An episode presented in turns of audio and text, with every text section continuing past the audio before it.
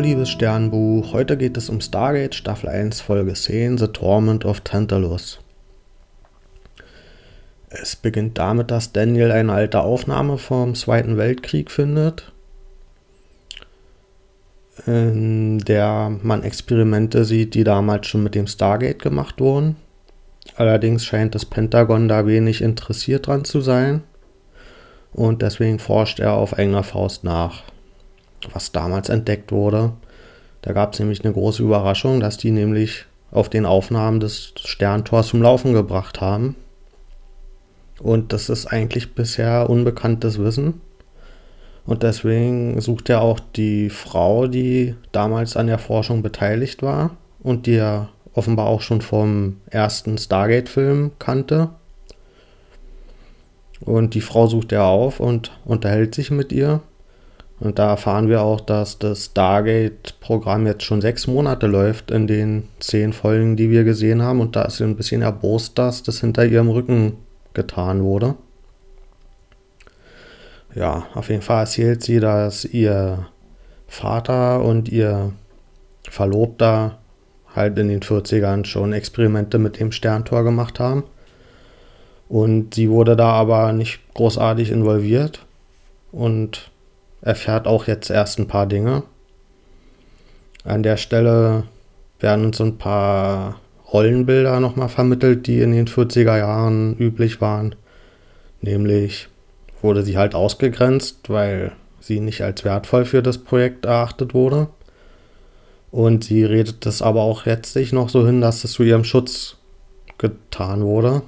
Das heißt, da werden eigentlich negative Sachen positiv geframed. Eben, ebenso auch die emotionale Bindung, die sie zu ihrem Verlobten hatte. Also bis heute hat er dadurch noch einen Vorteil bei ihr, der aber eigentlich durch die Fakten nicht gedeckt wird.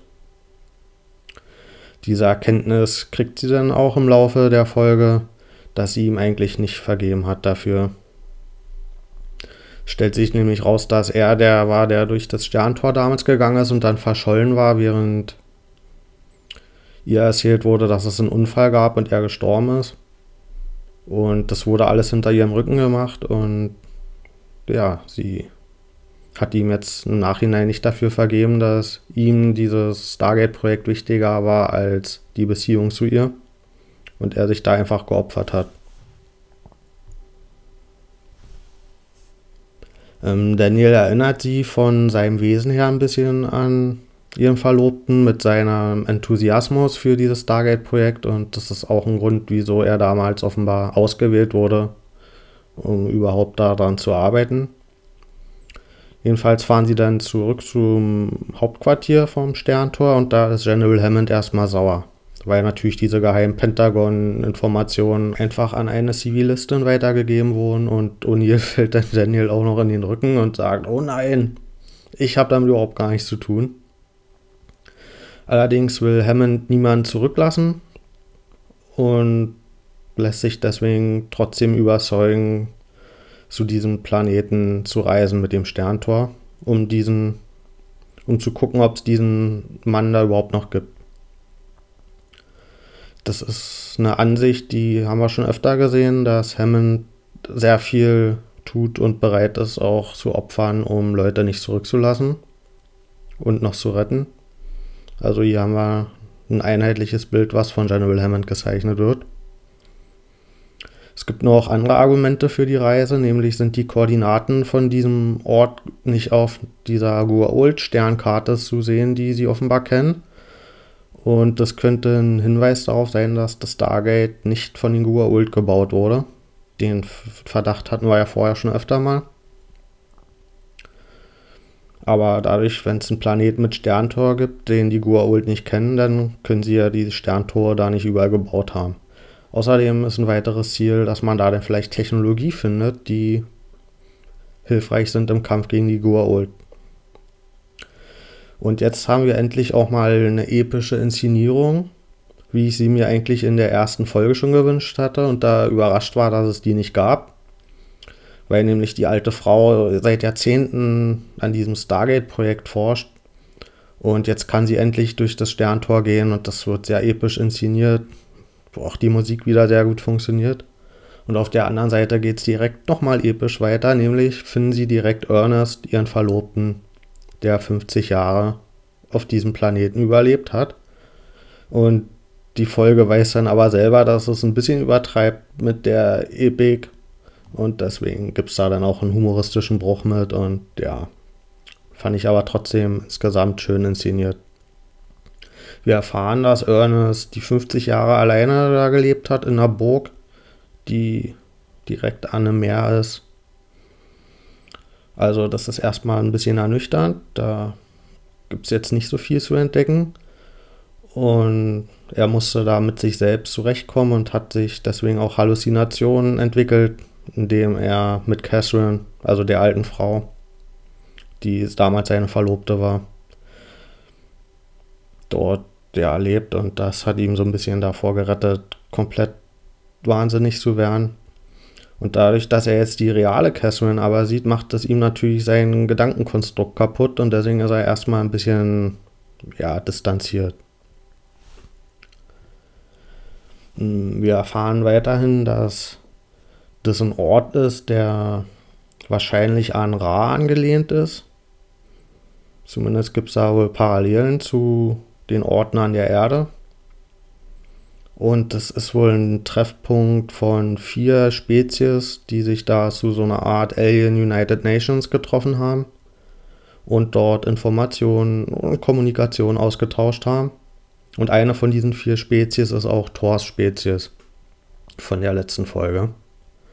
Und jetzt kriegen wir ein paar Hinweise darauf, auf eine Frage, die ich da hatte, ob hm, diese Wesen, die durchs Sterntor gekommen sind, ob die diese Mythologie, die wir auf der Erde haben, selbst erschaffen haben, um sich Macht zu verschaffen auf der Erde, oder ob die vorhandene Mythologie nur genutzt haben, um dann die Leute zu beeindrucken.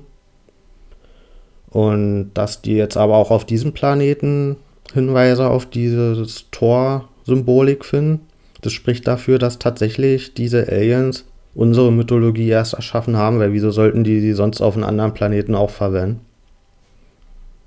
Ja, fand ich eine spannende Erkenntnis.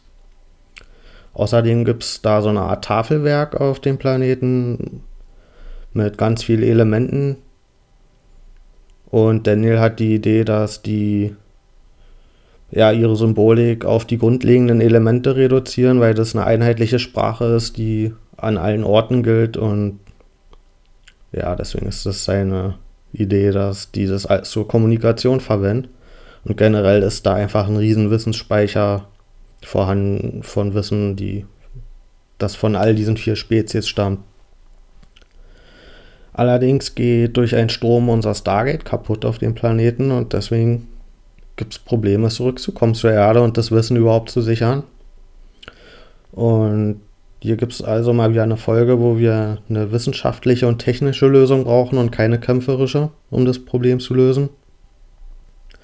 Und auch vorher gab es schon wissenschaftliche Erklärungen, nämlich dafür, wie so in den 40ern der Planet überhaupt erreichbar war. Das wurde damit erklärt, dass der halt relativ dicht dran ist und deswegen durch die Universumsausdehnung noch nicht so viel Einfluss im Verhältnis zur Erde darauf stattfand. Und der Planet ist wohl auch ziemlich dicht dran an dem ersten Planeten, den wir aus Folge 1 kennen. Wie hieß der nochmal? Abydos oder so? Ja, ich glaube so ähnlich. Und da wir zu dem ja auch reisen konnten ohne Anpassung, macht Sinn, dass man auch zu diesem Planeten reisen kann über das Sterntor, ohne die Koordinaten anzupassen.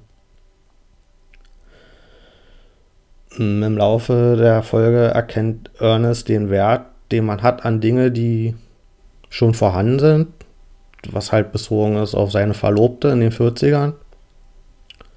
Und dass es vielleicht das wichtiger ist, als sich an aussichtslose Ziele zu klammern.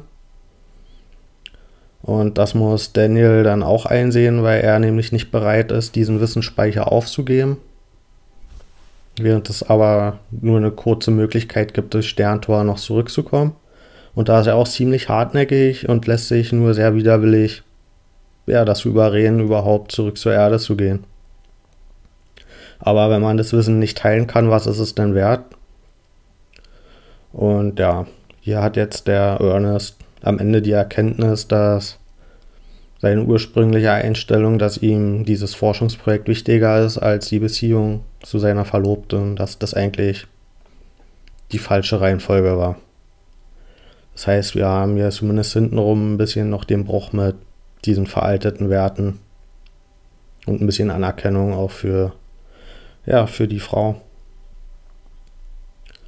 Ähm, was mir noch aufgefallen ist, dass wir hier wieder eine Folge haben, die das Konzept hat wie bei den Ox, also die ich dreisterweise die Waldelfen genannt habe. Dass wir so einen kleinen Blick haben in eine neue Technologie, in den Hintergrund von dieser Stargate-Welt und uns das aber dann direkt wieder verschlossen wird. So, dass zwar die Welt an sich vergrößert wird, aber das noch nicht so einen großen Einfluss auf unsere direkte Erzählung haben kann. Ähm, ich gebe der Folge 7 von 10 Sternen. Am Anfang habe ich gedacht, dass die Folge ein bisschen langweilig wird, weil dieses, diese Forschung in die Vergangenheit, da habe ich mich gefragt, ob das eine ganze Folge tragen kann. Aber wir sind dann ja tatsächlich auf einen neuen Planeten gekommen und haben da auch viele Sachen erfahren, die wahrscheinlich auch in den nächsten Folgen nochmal aufgegriffen werden. Also ich kann mir nicht vorstellen, dass wir von den vier Spezies, die da kommuniziert haben, dass wir von denen nie wieder was erfahren. Und da der Planet ja auch nicht weit weg ist von Abydos, kann ich mir sogar vorstellen, also wir haben erfahren, dass die Gua'uld Schiffe haben, mit denen sie durchs Weltraum fliegen kann, dass man da in relativ kurzer Zeit von Abydos zu diesem Planeten irgendwann mal hinfliegen kann und dann doch dieses Wissen noch ähm, wieder erlangen kann und dann vielleicht in Kontakt treten kann, sogar zu diesen vier Spezies. Ähm, außerdem hat mir der Umgang des Teams mit der alten Frau gefallen. Das war sehr herzlich und die hatten eine schöne Chemie. Das war sehr gut gecastet und mit wenigen Dialogzeilen wurde da viel aufgebaut. Das fand ich handwerklich und emotional fand ich das gut. Ja, aber für mehr als sieben Punkte oder Sterne reicht es dann trotzdem nicht, weil die hebe ich mir auf für die Folgen, wenn das Ganze, was jetzt im Hintergrund langsam aufgebaut wird, wenn sich das wirklich auszahlt und dann wirklich im Detail auserzählt wird. Da hoffe ich mir wirklich viel von und bin gespannt, wie das dann passiert. Alles klar, bis bald.